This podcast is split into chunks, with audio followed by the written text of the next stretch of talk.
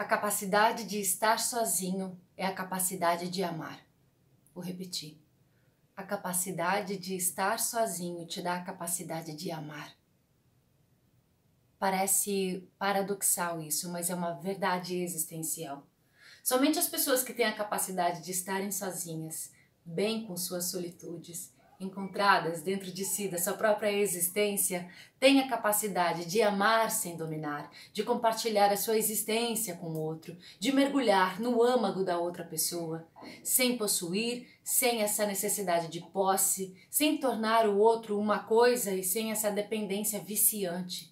Sem essa carência. Quando você escraviza um outro, uma outra pessoa, essa pessoa também te escraviza.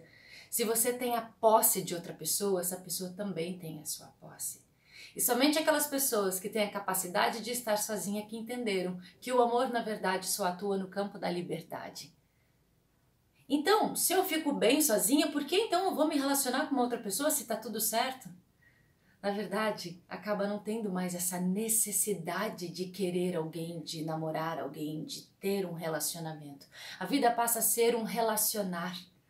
Não é um circuito fechado, não há um contrato há apenas um desejo de partilha, um desejo de ficar perto.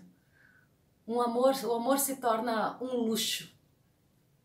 Esse processo de compartilhar o amor por meio do meu processo de autoconhecimento, de preenchimento interno, ele parte muito do processo do autoconhecimento. A partir do momento que eu estou encontrada do meu ser, que eu consegui limpar várias crenças limitantes aqui dentro de dependência, de falta de amor, de autoestima baixa. Eu consigo então me empoderar. E empoderar nada mais é do que eu estar preenchida do amor que já me habita. E aí, o relacionamento que surgir no meu campo vai ser um relacionamento onde vou estar preparada para compartilhar a minha existência, permitindo com que o outro também compartilhe a sua existência no campo total da liberdade. Os relacionamentos da nova era estão muito pautados nessa verdade. Nós sabemos mais quem somos, entendemos com quem nós gostaríamos de compartilhar a nossa existência e não mais é, uma necessidade. A gente troca a quantidade por qualidade. As relações ficam mais verdadeiras, há mais diálogo, há mais entendimento a mais respeito pelo outro ser.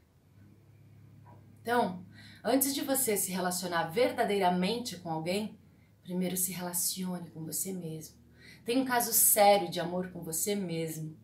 Se conheça, se entenda.